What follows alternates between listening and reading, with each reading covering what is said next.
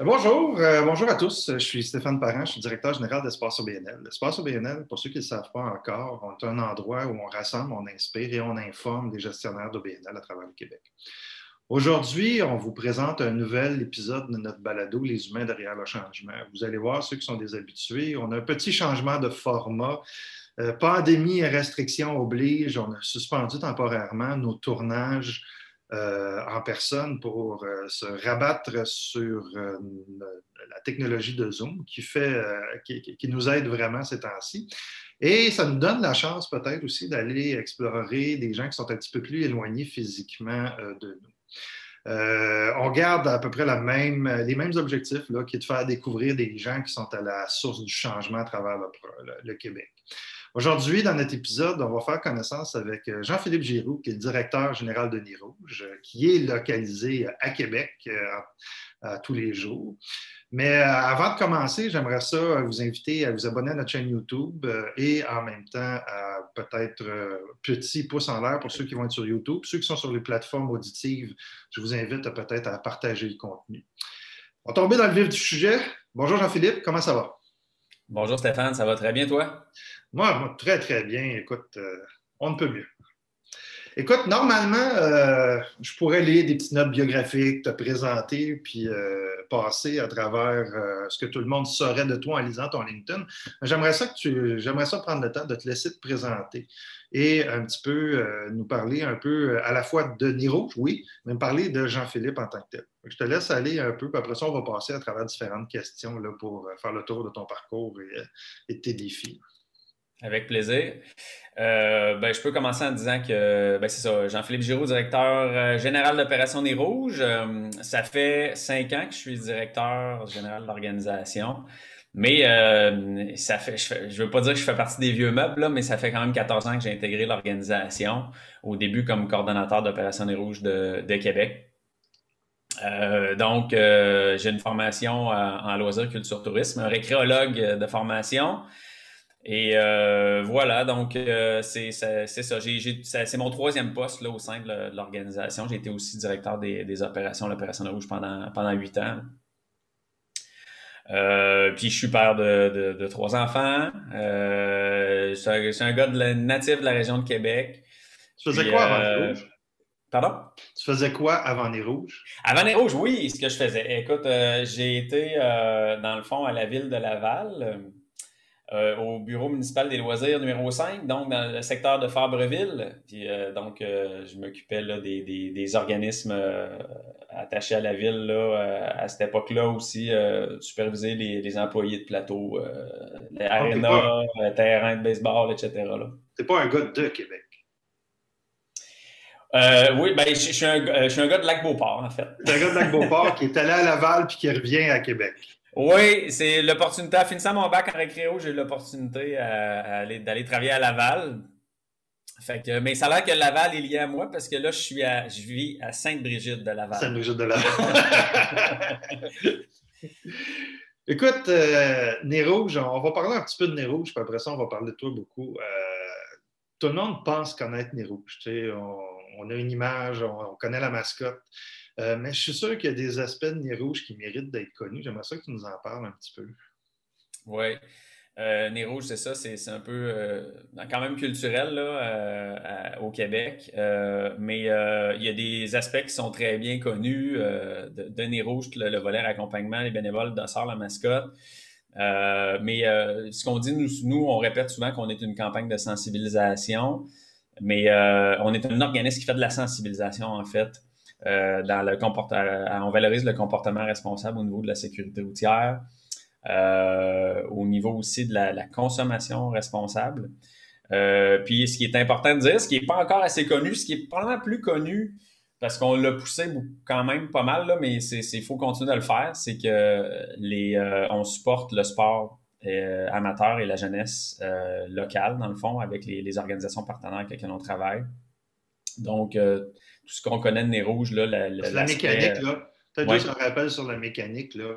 Quand les personnes nous raccompagnent, on peut leur faire un don. Ce don-là est associé avec une organisation. Peut-être juste. C'est pas tout le monde qui s'est servi de nez rouge dans sa vie. Fait que peut-être euh, juste spécifier que l'argent que vous récoltez n'est pas nécessairement réinvesti dans la mission, contrairement à d'autres organismes. Hein. Tout à fait. Euh, effectivement, bon point. C'est pas connu de tout le monde. Euh, et, c'est son travail avec des, des, organismes, je vais les appeler des organismes partenaires, mais c'est des maîtres d'œuvre, dans le fond. Euh, on doit, pour organiser les rouges dans sa région, on doit être un, OBNL euh, qui œuvre auprès de la jeunesse euh, et ou du sport amateur. Puis on a un processus d'accréditation. Une fois que l'organisme est accrédité, il organise les rouges et bénéficie des retombées financières. La principale retombée financière, c'est le don que l'utilisateur du service va remettre à la fin. Donc, c'est jamais un pourboire pour le bénévole. Le bénévole ne reçoit pas de pourboire. Euh, c'est vraiment 100% du don que tu remets s'en va à des activités jeunesse. Donc, euh, que ce soit une maison des jeunes, que ce soit un club sportif, un club optimiste, club Lyon. Euh, on est dans le milieu scolaire aussi. on, a, des fondations collégiales. 2019, là, on, parle, on parlait de combien qui était remis? En 2019, là, tu vois, au Québec, c'est 1,3 million. Euh, qui, est remis là, dans le fond, dans une campagne. Et, euh, au niveau canadien, là, on, s'approche du 2 millions. Ça, c'est un autre élément, peut-être que les gens connaissent moins, c'est que Nero est présent dans les autres provinces aussi. Je peux-tu nous en parler un petit peu parce que c'est.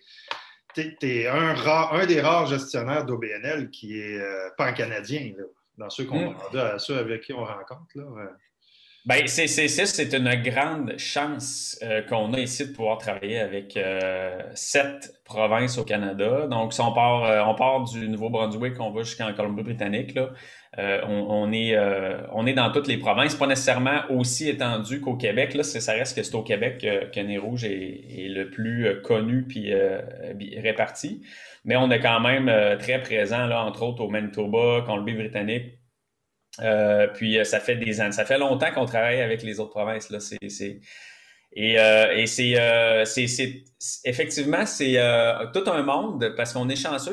on travaille avec des gens qui sont hyper ouverts, dédiés à la cause, pas beaucoup à la mission, mais il y a des défis aussi au travers de ça. C'est clair. Oui, j'imagine. Puis j'imagine aussi que chaque province a ses particularités en tant que telles là, à ce niveau-là. là c'est pas, euh, faire des affaires euh, dans l'Ouest, faire des affaires au, Québec, c'est pas la même chose. Exactement. ça, c'est, ça représente un, beau défi. Euh, c'est sûr que si je prends l'exemple de développement de partenariat, je dirais travailler avec nos maîtres d'œuvre, ça, va super bien. une belle relation, respect des règles, ils croient en la mission. Mais faire du développement, de, aller chercher du financement en dehors du Québec, c'est un défi. On n'a pas la, le, même réseau de contacts, la même connaissance de l'écosystème.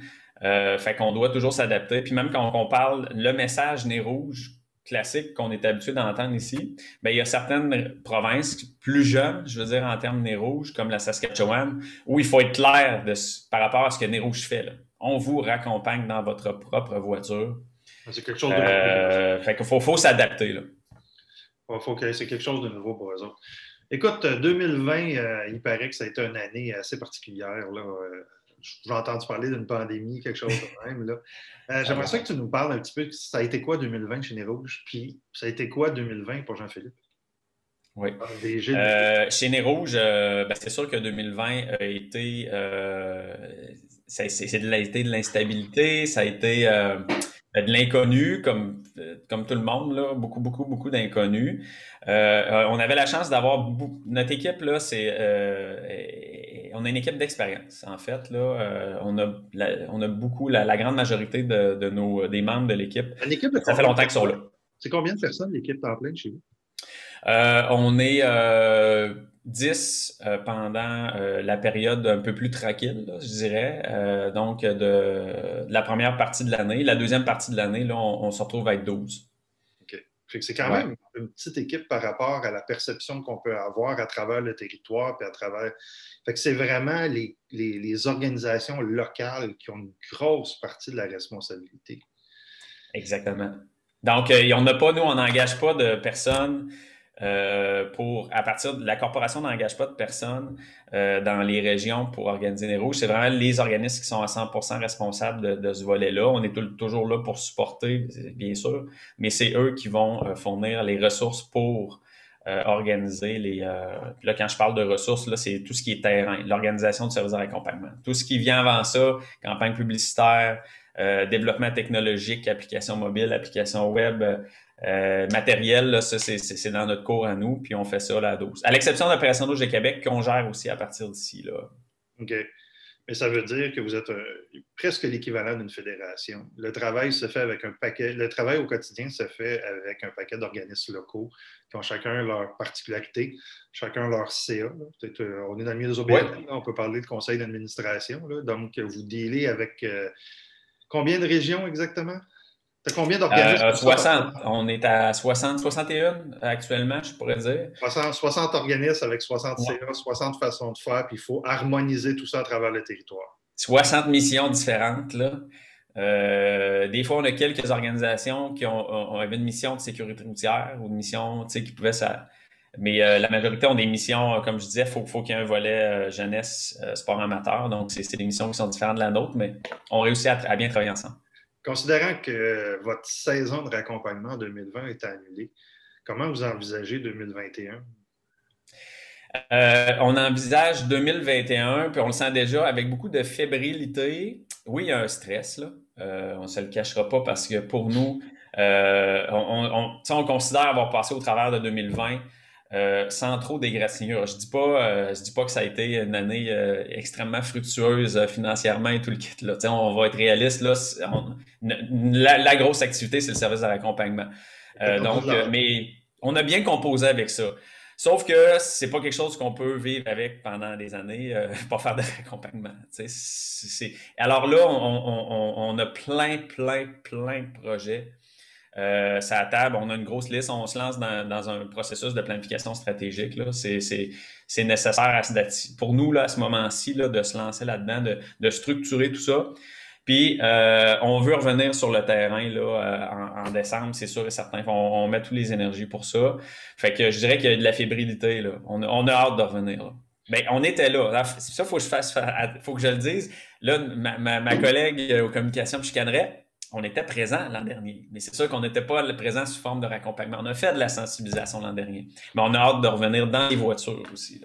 Ah, j'imagine. Puis j'imagine que le, processus qui a amené à l'annulation, considérant que tu as 60 partenaires qui vivent financièrement de ce raccompagnement-là, et tu as dû avoir beaucoup de pression politique pour ne pas annuler, puis en même temps, ça devait être. Euh, parle-nous donc un peu du processus qui vous a amené à annuler la saison complètement. Oui, euh, certainement. Mais c'est sûr que le, défi, comme tout le monde, là, c'était de suivre un peu, de s'imaginer ce qu'allait être l'automne et la période des fêtes. Euh, mais ce qu'on a fait, ben, en fait, on a nous-mêmes, parce que, sais, il était question de, quand on parle avec le gouvernement, il était quasi, souvent ce qu'on se disait, bon, mais soyez, euh, voici les règles, vous avez accès aux règles euh, aligner SPQ et tout, tu sais, puis euh, travailler avec ça. Puis euh, soyez aussi proactifs là, pour, euh, par rapport à vos activités. C'est ce qu'on a fait. On a mis en place un guide de mesures sanitaires dans le cadre du service de raccompagnement. qu'on a avec lequel on, on, a travaillé nous à l'interne, puis on a aussi là, consulté nos, nos organisations pour, pour établir tout ça. Puis on est arrivé, on a présenté le, le guide là, à la santé publique euh, où on a eu quand même un, super bon feedback. Euh, mais ça reste que c'était euh, viable dans un, certain contexte jusqu'à un certain contexte. Vous avez, vous êtes conscient du temps des fêtes qu'on a eu, c'était assez tranquille, on ne peut pas trop trop sortir. À un moment donné, on s'est rendu compte que, oui, il y a l'aspect financier, puis il y a la mission aussi. Fait qu'on on voulait pas lâcher. On le savait que ce serait, si on était sur le terrain en 2020, euh, ce ne serait pas financièrement le même niveau. Euh, bon, on impact économique. Euh, pas, il y, en, a qui ont plus de craintes par rapport euh, à la pandémie. Fait que malgré les mesures sanitaires, on, sait qu'il y a pas une partie des bénévoles qui ne seraient pas présentés, puis on aurait très bien compris. Là. Puis au niveau de la clientèle aussi, ben, les, parties de bureau ne veut pas. On on voyait bien là y a plusieurs entreprises qui annulaient leurs activités dans le temps des fêtes. Que on s'est dit, bon, regarde, si on réussit à faire la moitié de ce qu'on fait en termes de raccompagnement, ça sera déjà un grand succès, tu sais. Mais à un moment donné, c'est devenu évident que, que l'aspect logistique devenait trop complexe. Puis euh, assurer la sécurité là, des gens, ben, euh, il, faut, il fallait être assez là, béton pour, pour se lancer. Fait que c'est devenu évident pour nous à fin septembre euh, qu'il allait falloir fonctionner en mode virtuel, numérique, puis remettre le accompagnement plus tard. Toi, comment tu as passé à travers tout ça comme individu puis comme gestionnaire? Mieux que ce que j'aurais pensé. Euh, j'ai réussi à, gérer ça personnellement euh, de façon à. Je me suis bien ménagé. C'est sûr que je, me suis euh, je me suis donné comme défi d'accompagner mon monde autour de ça, s'assurer que tout le monde compose bien avec ça. Mais euh, en, en, en, discutant tous les jours avec la gang, euh, en discutant tous les jours avec euh, mon, le conseil d'administration, en, parlant avec nos bénévoles, on a fait, on a, on a fait des, des, communications aussi, puis tout pour prendre le pouls, puis réussir à se ramener sur des, des, des grands principes, là, des, une logique où tout le monde se rejoint. Là, c'est sûr quand tu prends une décision, tu, c'est rare, tu fais 100% d'heureux de, de, puis tu satisfais 100% des personnes. Mais je, pense qu'on est allé quand même dans une optique où on a beaucoup consulté, puis on est arrivé à, à, des, à une logique qui était où ce que tout le monde se rejoignait. Fait que malgré le fait que les, nos organisations, oui, n'ont pas eu euh, accès au financement habituel du service de l'accompagnement et tout, euh, ils ont tous compris euh, la décision euh, qu'on a eu à prendre. Ah, J'imagine. Puis je suis sûr que est-ce que, euh, au coup, reprendre deux secondes sur l'aspect, euh, c'est quoi la portion de ta tâche qui représente les relations publiques puis le rôle de porte-parole? Est-ce que tu es très impliqué là-dedans? Est-ce que tu as eu besoin de défendre ça sur la place publique ou pas? Comment ça s'est passé? En fait, on a eu, euh, on a fait une annonce au début octobre. Euh, on s'est préparé euh, beaucoup euh, à, l'interne. On est allé chercher conseil aussi pour bien le présenter. puis toute la stratégie de communication autour, on, on s'est vraiment, vraiment préparé pour ça. moi, je participe, naturellement, je suis impliqué tout le temps là-dedans. Mais j'ai une, une, collègue d'expérience qui a le rôle de porte-parole parce que, en, toute franchise, elle me clenche. non, mais c'est-à-dire que. Elle voit venir les questions, disons. Elle est une experte dans euh, l'échange, euh, dans la discussion. Puis euh, donc, ma, collègue Aurélie, dans le fond, s'occupe de l'ensemble des, des, entrevues, mais j'en fais aussi, j'en ai, j'en fais toujours quelques-unes à chaque année. Puis j'étais prêt aussi. on s'est préparé, Aurélie me préparait aussi. Euh, puis euh, en fait, on a, euh, on a tous travaillé ensemble en équipe pour ça. Fait qu'on avait vraiment une stratégie. Puis ça, ça, a bien fonctionné, là, dans le sens que c'était hyper transparent. Puis on, était on a été capable, je pense, de résumer très bien les raisons pour lesquelles on n'opérait pas cette année. fait que ça, ça a bien roulé. Ce qui a été plus dur, c'est après ça, une fois qu'on a annoncé ça, c'était de relancer une, notre campagne numérique de sensibilisation. Euh, donc d'attirer une attention euh, de ce côté-là. De, revenir au centre de la nouvelle quand en réalité, euh, bon, il n'y a pas de raccompagnement. C'est comme si dans la mm. tête des gens, les rouges n'existaient plus. Exactement. Mais je te dirais qu'on a réussi quand même à rallier beaucoup de gens autour de notre campagne numérique. C'est ça, c'est peut-être un petit peu moins sensationnel que de dire qu'on annule le service de l'accompagnement. Euh, mais euh, on a fait une campagne que je considère très, très solide. Euh, on a mis de l'avant nos bénévoles, on a mis de l'avant nos organisations. Les gens ont participé, ont partagé. On a mis en disponibilité des outils pour les s'assurer que aider les gens à prévoir leur déplacement s'il y avait lieu. Il a vraiment fallu aller à, à un moment donné en disant on peut pas on peut pas aller dans le même principe qu'avant. Après ton party, il faut que tu prévois ton retour à la maison, mais là, c'est tes déjà à la maison, donc prévois tes déplacements. Il a fallu s'adapter beaucoup avec ça. Mais ça reste que en 2020, même s'il n'y avait pas beaucoup de parties, tu avais le droit de prendre ta voiture encore. Puis tu avais le droit de consommer de l'alcool. Donc, il y avait encore un enjeu de sensibilisation. Oui, j'imagine. Quand tu étais petit, c'est quoi que tu voulais faire dans la vie? Écoute, euh, j'ai une vraie girouette, là. C'est pas pour ça que je m'appelle. Euh, euh, est-ce qu'on peut dire que quand on est jeune, on se voit à la tête d'une organisation comme les Non. Non. Explique-moi un petit peu comment euh, c'était quoi le cheminement pour arriver là, vraiment. Oui. non, écoute, je savais pas, je, savais pas du tout que, que, je me ramasserais à la tête de Nez Rouge, même d'un organisme à but non lucratif, avant, avant peut-être d'être dans mes mon bac en loisirs, là, ça pouvait commencer à, se concrétiser. Mais moi, dans le fond, euh, j'ai toujours été passionné. À la base, euh, j'étais un gars de, de, plein air, tu sais. Euh, j'aime toujours bien, beaucoup aimer le, plein air. Puis aussi, été un gars de, terrain de jeu, là, tu sais. Fait que j'ai été attiré, puis j'ai toujours trippé à animer une gang de jeunes. Fait que, comme je suis passé, j'ai commencé par l'enseignement. Euh, encadrer des jeunes dans une classe, puis sur un terrain de jeu, c'est pas pareil. Fait que je me suis bien rendu compte de ça. Fait que je le loisir, euh, ma, blonde est enseignante, elle fait un super bon travail, mais je suis pas fait pour ça. En tout cas, pas primaire. Euh, mais je, fait que je me suis en allé vers le loisir, où ce que j'ai trippé au bout, puis je suis allé comme on a jasé un petit peu tantôt dans le, au, municipal, où ce que plusieurs de mes collègues récréologues là, et, et, les techniciens loisirs, nos des, gens du milieu. Il y en a plusieurs qui sont dans, dans, le milieu municipal. Euh, puis après ça, j'ai eu une opportunité euh, d'aller travailler pour Opération des Rouges. Mais là, on est en mode événementiel, gestion de bénévoles. Euh, il y, a beaucoup de liens à faire avec ce qu'on apprend en, en, loisir. Fait que voilà, je me suis lancé là-dedans. J'avais aucune idée que je resterais 14 ans dans l'organisation. Mais après un an comme coordonnateur à Québec, j'ai eu la chance de, de, de passer au poste de directeur des opérations à travailler avec d'autres OBNL, d'apprendre de ces gens-là, parce que j'ai travaillé autant avec des, des, des, des DG d'OBNL, des, euh, des coordonnateurs, des gens de CA, de club optimiste, euh, des, des, des, bénévoles, tu sais, des bénévoles qui connaissaient bien plus les rouges que moi à, l'époque où je suis arrivé, qui m'en ont appris beaucoup.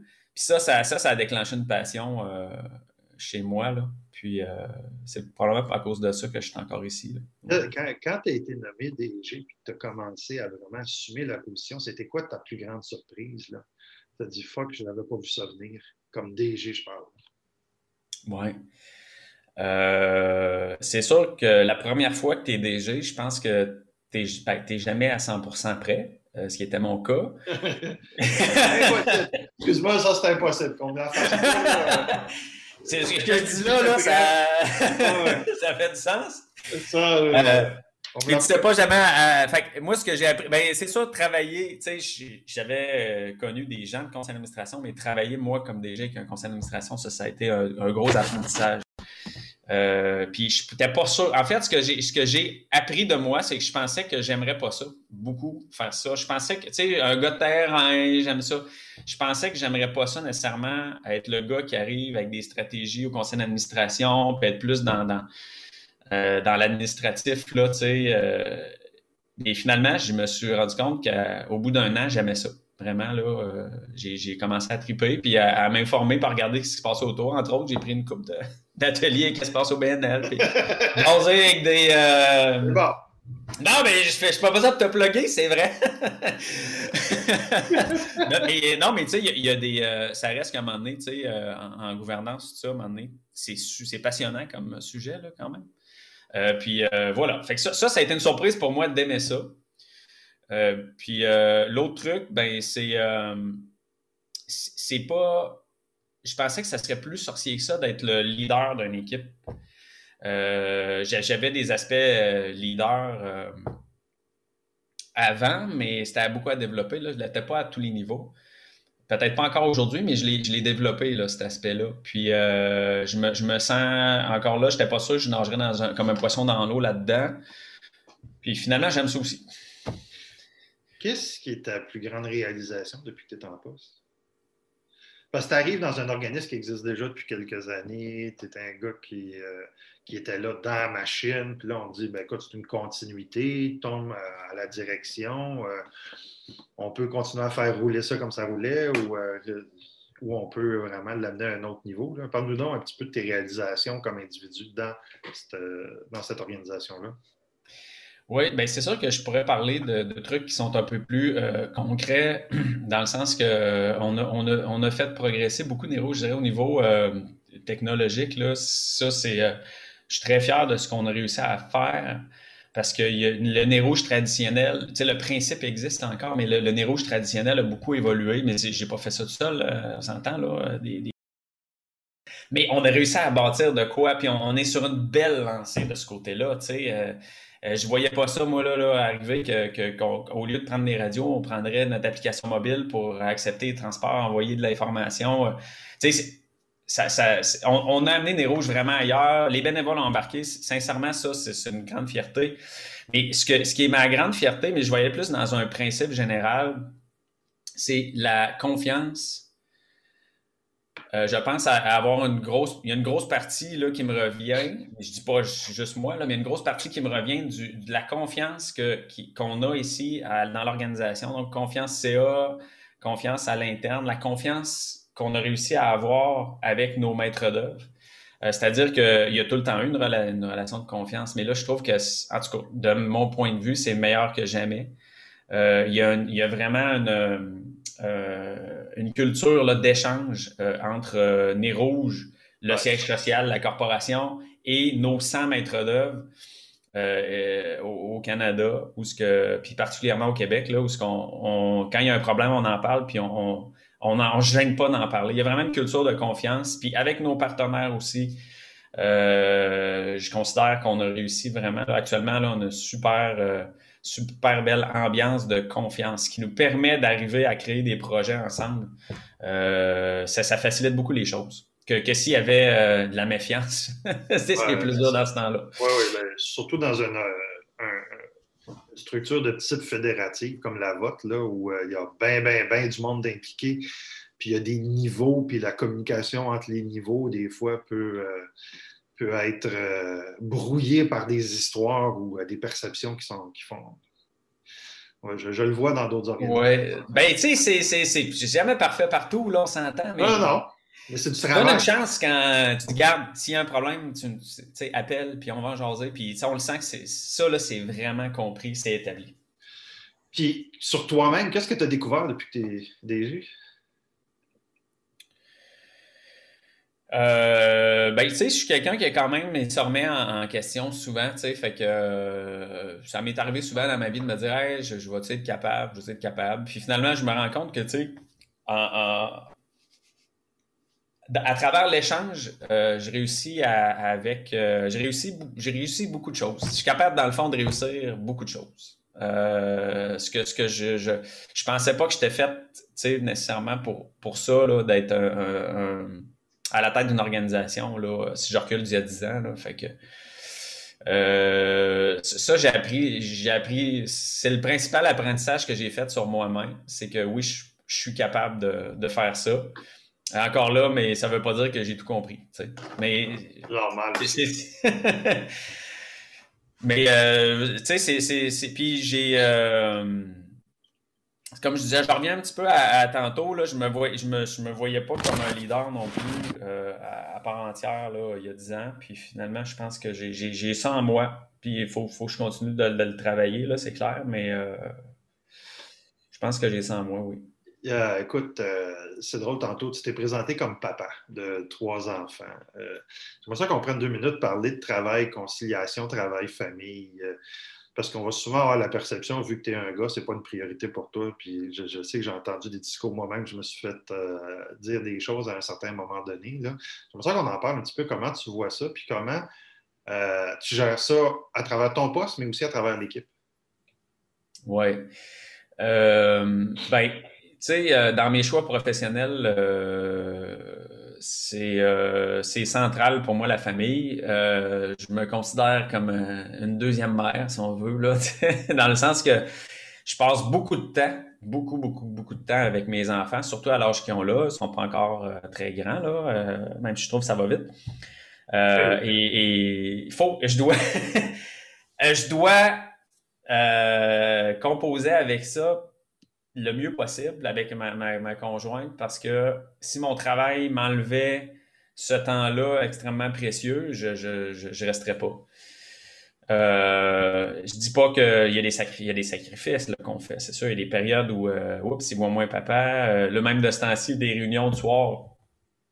Puis j'entends ma fille dire Ah là, je m'ennuie de papa, là, je le vois pas le soir de ce temps-ci. Mais je le sais qu'en fin de semaine, je vais avoir tout mon temps pour eux autres. Regarde, euh, je, me reprends. Mais tu sais, j'ai réussi à composer avec ça et être à l'aise avec ça, tu sais. Fait que euh, c'est pas toujours facile, mais je compose bien parce que je suis encore là. Si, si, si je pouvais pas bien composer avec ça, si j'avais un job qui me prenait trop, je changerais, c'est clair. Mais comment, comment sais, souvent on dit qu'on manque de temps, mais on fait comment quand on est DG pour réfléchir, réseauter, créer, se, se, ressourcer, tout ça, toi, c'est quoi ta, discipline là-dedans? Je pense que c'est important d'en parler parce que ce, que ce que vous faites peut peut-être inspirer d'autres qui ont, qui ont un problème à trouver, qui manquent de temps tout le temps. Oui, ben, je dirais, j'ai deux, trois trucs que j'ai appris à avoir parce que euh, au début de ma carrière professionnelle, quand je tombais dans, j'avais fini mon travail avec les postes, le poste que j'avais, je pouvais décrocher complètement. C'est sûr, comme directeur général, je trouve que c'est plus difficile euh, de, de, décocher complètement. c'est un défi qu'on a parce que dans, dans, le quotidien, quand on voit passer quelque chose, on a tendance à, le reprendre et dire OK, je pourrais appliquer ça chez nous, je pourrais appliquer ça chez nous. Des idées qui viennent tout le temps, que ce soit même tu te promènes dans un magasin, ah, ils font ça de même, OK, tu sais, je pourrais peut-être penser à, implanter ça de telle manière euh, dans nos activités. Puis, on n'arrête pas, le hamster, il tourne tout le temps. Fait que moi, ce que j'ai mis en place pour moi, c'est quand, quand j'ai un flash comme ça, j'ai une place où je l'écris, puis je me dis, je me repencherai là-dessus quand je retourne lundi au bureau. Genre, genre, je me repenche là-dessus, puis comme ça, je réussis à, à pas juste penser à ça, puis à, m'embarquer dans mes activités, tu sais, mes activités familiales, entre autres, comme on jasait. Puis l'autre truc euh, que, que, j'ai... Fait que l'autre truc, ben c'est ça, c'est quand, quand il y a une opportunité qui se présente devant toi, tu dis, OK, là, il y a un webinaire euh, telle journée qui parle de tel truc, je pense que je pourrais... Euh, ça, ça, vaut la peine. Fait que tu, tu, tu sautes là-dessus. Ça, je pense que beaucoup de gens le font. Mais ce qui est important pour être capable de réfléchir puis euh, de dire que OK, là, je prends le temps d'appeler du monde puis de réseauter, mais c'est d'être capable de bloquer des moments dans, ton horaire. Tu sais, c'est niaiseux, mais euh, dans mon horaire, des fois, je bloque deux heures de temps pour travailler sur, euh, mettons, mon, plan d'action, sur, sur ma, planification de l'année. Je, je, prends du temps, je bloque du temps, mettons, pour faire le tour, appeler deux, trois membres de mon CA, appeler des collègues dans d'autres organismes, des fois pour genre de telle problématique, tu sais. Euh, fait parce que sinon, si, si tu le bloques pas ce temps-là, ben, on le sait, on est tout le temps sollicité. Fait qu'on le fera pas. Tu prends pas le temps de le mettre à l'agenda et il, ne trouvera pas sa place tout seul pour se rendre dans ton agenda. Ça, c'est clair. C'est ça. Puis là, on partage nos calendriers aujourd'hui souvent. Hein. Fait que, mes collègues, ils vont voir, OK, JP, euh, il, y a, un temps, euh, il, a bloqué un temps à ce moment-là. Ben, j'y enverrai, je le solliciterai pas pour une rencontre là. Puis ils vont me laisser tranquille. Ils vont comprendre.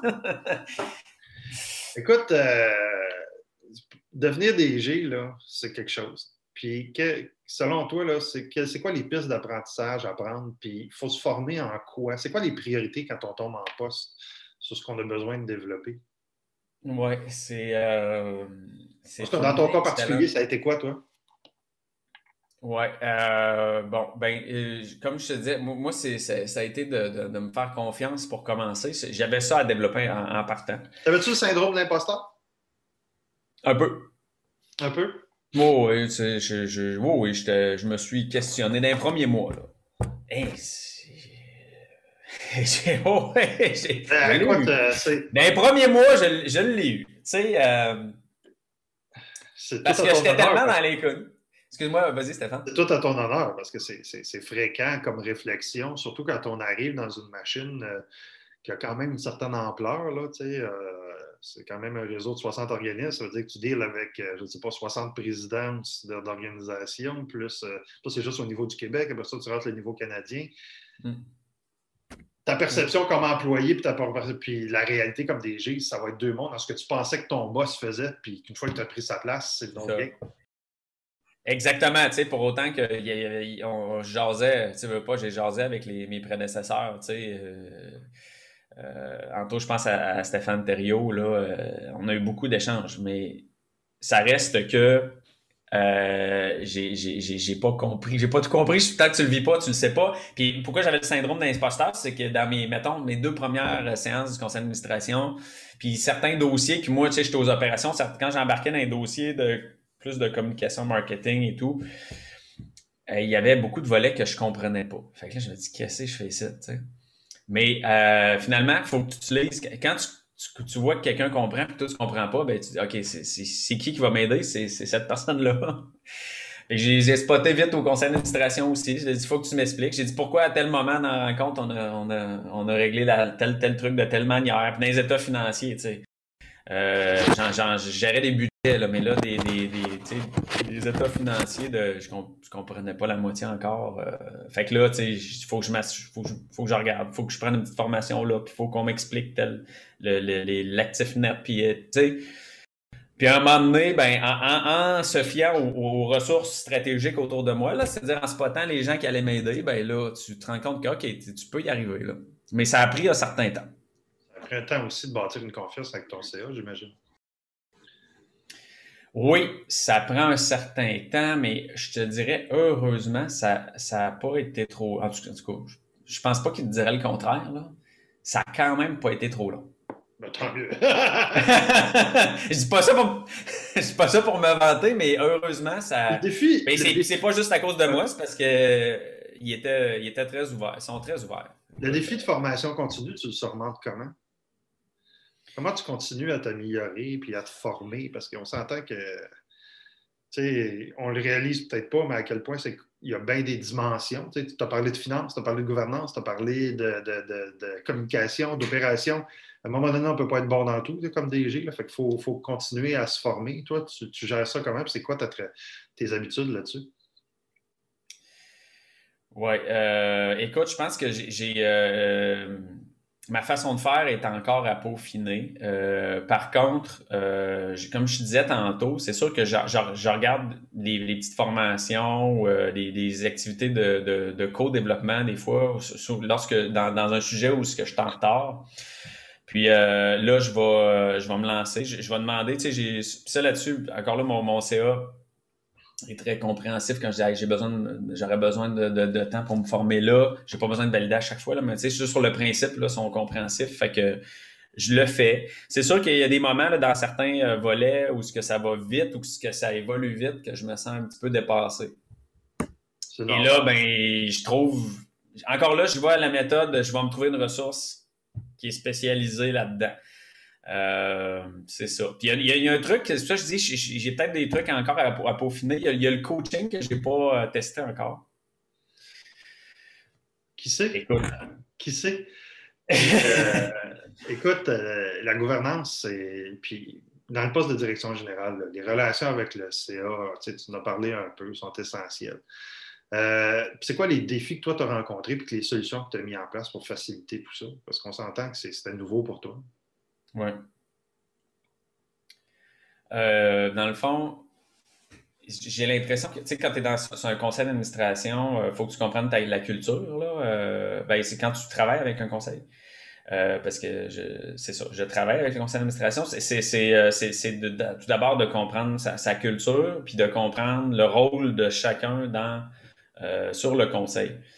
ce que j'ai eu à, Ce qui a été difficile beaucoup, c'est, tu sais que tu as un certain nombre de, défis ou d'opportunités dans ton organisation.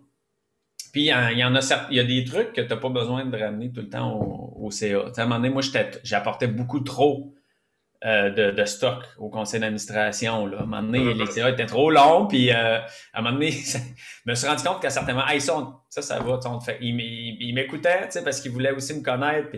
À un moment donné, on dit, on te fait confiance, euh, ça, tu, peux aller voir telle personne. Puis à un moment donné, j'ai réussi à être plus stratégique dans euh, ce que j'apportais pour être capable de vraiment me concentrer sur les, euh, sur les enjeux où, j'avais besoin de travailler avec le CA, puis aussi de travailler, d'apprendre aussi à travailler avec les comités autour du CA parce que ça reste que ça, c'est un outil qui est très précieux avec un conseil d'administration. Tu sais, un comité de gouvernance, un comité de gestion de risque. L'année passée, un comité de gestion de risque peux-tu dire que j'étais content d'en avoir un déjà formé, tu sais. Euh, puis, euh, fait que euh, voilà, ça, je pense que c'est d'être stratégique dans ce que tu vas, quand tu vas présenter la situation de l'organisation, de, la présenter dans le bon ordre puis de la bonne manière. À, t'écouter, tu te sers beaucoup, toi, de ton CA. Tu sais, parce qu'il y a des DG qui vont arriver pour valider des choses, mais qui n'utiliseront pas leur, nécessairement toutes les ressources qui vont être autour de la table, mais à t'écouter, tu as l'air à, aller chercher beaucoup de choses de la part de tes administrateurs. Est-ce que, euh, est que tu trouves que ça facilite tes relations d'être comme ça dans, dans, ce type de relation-là? Beaucoup. En tout cas, de, mon côté, ce que je vis, c'est, je trouve que euh, c'est, un principe qui est très important parce que sinon, je trouve que c'est contre-productif d'avancer trop loin dans un dossier, dans un projet, sans avoir consulté ton, ton, ton, ton, CA. Tu sais, je te dis pas des, des, des, petits détails par-ci par-là, là, à un moment donné, c'est trop, mais quand tu, tu vas avancer dans un projet, dans un dossier, puis que tu n'as pas consulté, ben là, après ça, à un moment donné, tu peux, tu peux être rendu trop loin, puis obligé de revenir, de retourner à la case départ ou euh, à table à dessin. Je trouve que c'est contre-productif. Puis en même temps, ben, ça, ça, entretient ce que je disais tantôt, la relation de confiance euh, CADG, de, de, de, de, se parler régulièrement. Mais je parle pas aux 12 membres du CA tout le temps. Tu sais. Euh, je, vais, je vais parler souvent à ma présidente, euh, à notre fondateur Jean-Marie Deconninck aussi régulièrement. quand, quand il est question de finances, j'appelle le trésorier, puis on on s'entend sur une façon de faire. Oui, oui, mais une bonne communication, c'est important. Puis tu donnerais quoi comme conseil à un DG à propos de des relations avec le, CA? Euh, ben, c'est sûr que je pense que je vais être très classique, là, mais la transparence, euh, c'est important. il n'y a, pas de mauvais conseils. Regarde, euh, souvent, c'est quand on l'entend de deux, trois personnes différentes que ça finit par faire, euh, faire du, sens. S'il y a quelque chose que j'ai constaté à force de parler avec des DG, c'est que euh, il n'y a pas de culture universelle. Puis quand on arrive en poste et qu'on ne connaît pas c'est quoi un conseil d'administration, on peut le prendre de toutes sortes de façons. Puis il faut s'inspirer d'un peu ce que les autres font aussi au début. Écoute, Nez Rouge, là, c'est une machine de bénévoles. Euh, là, la crise a tout mis en suspens. Euh, il y a différents enjeux reliés aux clientèles vieillissantes aussi. votre structure est un peu particulière. Qu'est-ce que ça entraîne comme défi? Puis qu'est-ce que vous allez mettre en place pour vous assurer d'avoir encore du monde pour 2021-2022? Hmm. on pourrait se dire euh, l'attachement à, la mission puis à l'activité du service d'accompagnement est très fort. Fait qu'on on surfe là-dessus, mais on ne peut pas surfer là-dessus. Euh, on le sait qu'il y a beaucoup de bénévoles qui ont hâte de revenir. Mais pour nous, c'est l'expérience. Tu sais, ça reste que ce qui est gagnant des rouges, sur ce quoi on travaille tout le temps, c'est l'expérience bénévole. Fait que le, concept du raccompagnement est déjà assez gagnant là-dessus. Mais il faut euh, s'arranger pour offrir des outils à nos organisations. Euh, puis là, c'est important ce que je dis là, là parce que donner le plus d'outils possible à nos organisations pour qu'ils se sentent euh, en, confiance, qu'ils se sentent prêts à offrir un environnement agréable, sécuritaire euh, aux bénévoles, puis aussi euh, aux clients. Fait que ça, ça c'est notre rôle à nous. Après ça, tu as l'organisation locale. Ça, reste que c'est eux hein, qui gèrent les bénévoles sur le terrain. nous autres, on a des politiques, on a des, on a tout un encadrement de, filtrage, de reconnaissance, mais ça reste que ceux autres qui vont aller gérer sur le terrain. Fait que toute cette grosse machine de bénévoles-là, c'est pas à 12 ici qu'on réussit à, lever des milliers, des dizaines de milliers de bénévoles à tous les ans. C'est avec nos organisations locales. Puis eux autres, ils vivent aussi chacun leur situation dans leurs activités. Fait que, tu sais, euh, il, faut, il faut être à l'écoute de ça. Il faut, il faut, euh, puis tu sais, ça se peut qu'il y, ait une organisation qui doive, à cause de ce qu'elle vit dans sa structure à elle interne, aille à adapter des choses aussi, tu sais, de son bord. Fait qu'il va falloir combiner autant ce qu'un héros vit par rapport euh, à, sa mission son service d'accompagnement, puis ce que chaque organisation vit de son bord, puis travailler de manière constructive là-dedans. Fait que c'est parce que sans, sans, nos maîtres d'œuvre, euh, écoute, euh, on ne sera pas là. C'est drôle parce que tu parles d'outils, puis un des sujets qu'on ne peut pas te mettre de côté, c'est la transformation numérique. pour beaucoup d'OBNL, c'était des chantiers qui avaient été prévu au calendrier grec, qui n'a pas toujours été des priorités. Euh, puis on s'entend que même des OBNL qui, ont, entamé des, chantiers numériques, parce que je ne parle même pas de transformation, je peux parler d'amélioration ou de chantier, se sentent encore en retard sur la gestion des données, sur la sécurité, et ainsi de suite. Comment tu vois ça, toi, une transformation numérique, puis où vous autres vous en êtes, puis comment tu pilotes ça chez vous? Écoute, euh, on a, pendant un, temps, on avait une ressource à l'interne. Euh, moi, quand je suis à Nero, c'était encore le cas. Donc, on avait un, informaticien là, euh, qui s'occupait de l'ensemble des, des, des, outils. Euh, fait que c'est ça. Puis là, ben, on a. Excuse-moi, Stéphane, des fois. J'ai oublié d'enlever le mode vibration. c'est que ça me, ça me, ça me fatiguait. Euh, c'est ça. Alors, et là, à un moment donné, on a commencé à, dire, OK, il faut, aller plus loin là-dedans. Mais tu sais, quand je parle site web, euh, la plateforme d'opération, c'était tout géré par la même personne. Euh, à un moment donné, on a commencé, avant que moi j'arrive comme DG, à sortir des trucs un petit peu là, avec des firmes à l'externe. Au début, c'était peut-être un petit peu insécurisant et impressionnant, mais étant donné que ce monde-là, tout, le, cloud, le, développement, la tu sais, c'est tous les, logiciels qui existent, on ne peut pas s'en sortir tout seul. En tout cas, c'est comme ça qu'on fonctionne, nous, maintenant. Là. C'est que autant qu'on a tout ce qui est volet CRM est confié à quelqu'un, le volet euh, web est confié à quelqu'un, l'application mobile est confié à une autre, un autre euh, firme. Puis c'est sûr qu'on travaille avec eux dans un optique OBNL. Tu sais, on regarde euh, avec des, des, des, firmes qui ont une sensibilité au BNL, donc qui ont quand même une tarification adaptée à notre réalité. Mais on, aime ça travailler avec des experts, des gens qui connaissent ça, parce que nous, on ne peut pas prétendre, euh, même si j'ai une couple de personnes à l'interne qui, se débrouillent très, très bien, euh, on ne peut pas prétendre euh, maîtriser tous ces environnements-là. Fait qu'on on, travaille vraiment à l'externe, mais puis, je veux dire, on, se fait accompagner, là. On se fait conseiller, on a des idées, on va aller vers là, ben on se fait accompagner par ces gens-là qui s'y connaissent. Puis euh, c'est comme ça qu'on réussit à, livrer euh, des, outils super intéressants. Est-ce que ton CA, as-tu l'ouverture d'esprit avec le CA d'investir là-dedans ou c'est quelque chose avec. C'est-tu une bataille pour toi? Non, c'est une belle ouverture d'esprit. C'est pas euh, non, c'est pas une bataille, même que des fois c'est même il y, en a certains qui poussent là, vers ça. C'est encore plus fort. Puis chez vous, la composition des administrateurs, c'est faite comment? C'est-tu des représentants ou c'est plus des gens en fonction de leurs compétences? On est plus sur une, euh, gouvernance stratégique ou plus une gouvernance représentative chez vous? Comment ça fonctionne? Oui, euh, je dirais que c'est une, on est plus dans la gouvernance stratégique. C'est sûr qu'il y, a encore beaucoup de, fondateurs euh, au sein de notre organisation. sais, le modèle, quand je dis corporation, ça reste, il y a, ça aussi. Là.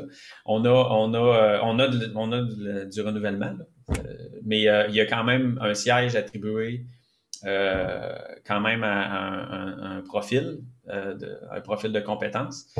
Mais il y a aussi, il y a aussi une, culture où on a, des fondateurs qui sont là aussi depuis longtemps parce qu'il y a le principe aussi toutes les valeurs, les valeurs fondatrices d'Opération des Rouges, toute l'histoire aussi qui nous suit là-dedans, là, il y a un certain respect et qui se fait.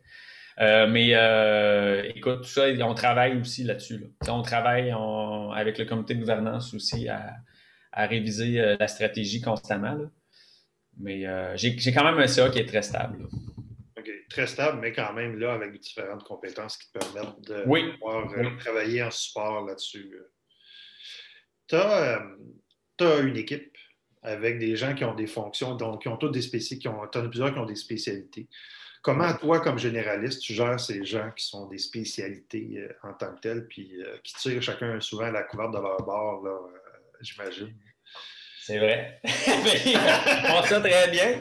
Ils font ça très bien. mais c'est pas toujours évident. Mais pour moi, la meilleure façon, c'est de les. Euh, quand, mettons, là, sais, on, sent que quelqu'un a un projet, j'ai un autre qui a un autre projet, ça se combine pas toujours bien, il faut faire des choix. Euh, ben, je les amène, je les assois avec moi, puis on jase de euh, vers où on s'en va. En voulant dire qu'est-ce qui est logique de placer en premier, qu'est-ce qui. Tu sais, comment tu vois ça, toi, l'organisation, la mise en place de, de tel de telle plateforme, de tel outil, de tel projet, tu sais? Puis je veux qu'il échange aussi entre. Je suis là, là, parce que je suis le DG, puis je veux. Euh, faut que je participe, puis que je vois l'évolution de la discussion. Mais ils vont avoir à échanger aussi entre eux, puis à argumenter là-dessus. Puis généralement, on arrive à un consensus, là. Euh, ah, c'est comme ça que je fonctionne. C'est comme ça que tu fonctionnes. Pour ça, les ressources humaines en 2020, T1? Là, le télétravail, euh, euh, le, télétravail le travail à pas le télétravail, parce qu'on appelons ça plus le travail à distance, euh, entre autres, puis d'autres défis qui étaient. Moi, moi, je me rends compte que la pénurie de main-d'œuvre n'est pas, partie. Elle, était là, était là avant la crise, puis de ce que je vois, puis je regarde les postes qu'on publie, puis je regarde les discussions que j'ai avec un paquet de monde, la pénurie est encore là sur beaucoup de. Il y a moins de candidatures par poste qu'on rouvre, ainsi de suite. Là. Fait que vous autres, vous vivez ça comment? Là? C'est, ces différents aspects-là qui sont reliés aux ressources humaines. Oui. C'est sûr qu'à la base, j'ai un taux de roulement qui est bas. Fait que, tu sais, je ne suis pas dans une crise, moi, de mon bord. Euh, euh, ça, fait que j'ai cette chance-là. C'est déjà, euh, ben, c'est une chance où vous avez travaillé pour. Tu sais, j'ai placé les conditions pour que ça arrive aussi. Oui, ben oui, effectivement, on a travaillé pour. On a travaillé pour, oui. Mais euh, on, a ça. Là, quand on parle de rémunération globale, euh, c'est pas parce qu'on a les, salaires les plus élevés dans le monde des OBNL. Je pense qu'on a quand même des belles conditions, puis on, travaille, on a un super euh, esprit d'équipe. oui, pénurie de main-d'œuvre, c'est vrai. Travail à distance, avec la conciliation travail-famille, tu fais des meetings, puis les enfants apparaissent, puis là, est-ce que je vais, je vais faire quelque chose? Il me semble que on n'a pas tous le même degré de productivité en télétravail qu'on avait. toi, comme DG, tu gères ça quand tu. C'est quoi ta perception face à ça? Oui, ben, euh, ma perception, c'est qu'on est, on, peut, on peut y arriver parce qu'on fonctionne là-dedans depuis un an, ça, va bien. On, s'est créé des techniques pour euh, s'assurer. Tu moi, j'ai des rencontres individuelles quand même assez, pas tous les semaines, mais régulières avec les employés. Euh, on, se fait des, on, se fait des suivis, on se met à jour, des, rencontres régulières en équipe. Puis on sait qu'on ne peut pas passer une journée ensemble hein, dans l'écran. De toute façon, là, moi, je verrais fou. Là. Euh, fait que oui, je travaille dans un ordinateur, là, mais je veux dire, en réunion pendant. Faut, faut pas trop étirer ça. Fait que on, s'arrange pour se parler plus souvent. Pas nécessairement toujours longtemps, mais de se donner des occasions comme ça, puis ça va bien. C'est sûr que ça manque ça manque quand même. Puis je sens qu'il y, en a pour qui ça manque plus là, de, se voir, puis de, travailler physiquement ensemble. Euh, mais ils font leurs efforts, puis jusqu'à maintenant, ça va bien. C'est sûr que j'ai hâte qu'on puisse. Pour moi, je pense qu'un un genre de modèle hybride où ce qu'on réussit à se voir une fois par semaine au moins euh, pour travailler, c'est ce qu'on avait mené pendant l'été, quand on pouvait. Là, on avait une journée où, euh, où le, pas mal tout le monde est au bureau, puis on travaillait ensemble. Puis après ça, ben là, c'était plus télétravail ou euh, tu pouvais aussi venir au bureau. on avait un genre d'hybride, puis j'aimais ça. Je trouvais que ça, fonctionnait bien.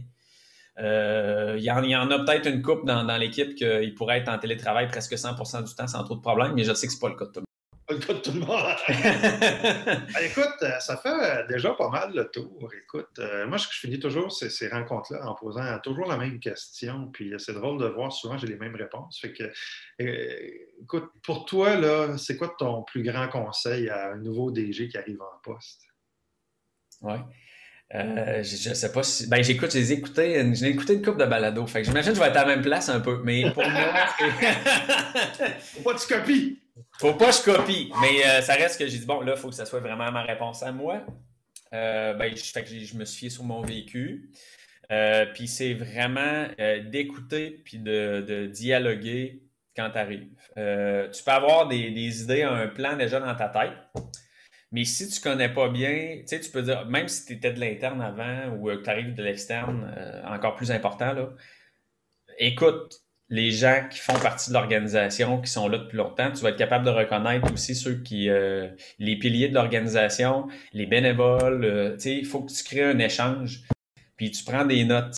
Fait que euh, c'est sûr que comme tu sais souvent comme personne on a une façon de faire, on a déjà des idées ce qu'on mais si tu connais pas bien ton organisation, tu commences déjà à prendre des, des, décisions. C'est comme je disais tantôt, ça risque d'être contre-productif. Ben, écoute, Jean-Philippe, je te remercie beaucoup. Je trouve ça toujours euh, passionnant de découvrir les gens. Euh, je vous souhaite une bonne fin de journée. J'ai bien hâte de vous revoir dans un autre contenu vidéo. Merci.